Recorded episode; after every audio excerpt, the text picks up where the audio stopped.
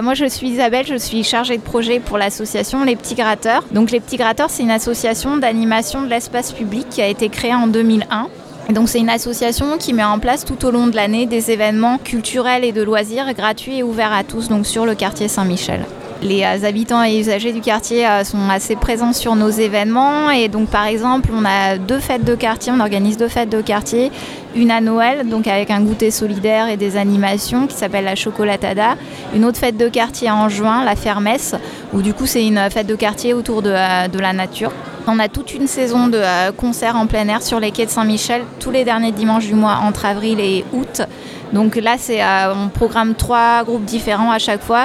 Et le concept, c'est que les gens apportent leur pique-nique et nous, on s'occupe de la musique. Donc ça, c'est les pique-niques Zik. Après, on a des animations pour les enfants tous les mercredis après-midi sur les quais de Saint-Michel, des récréatifs.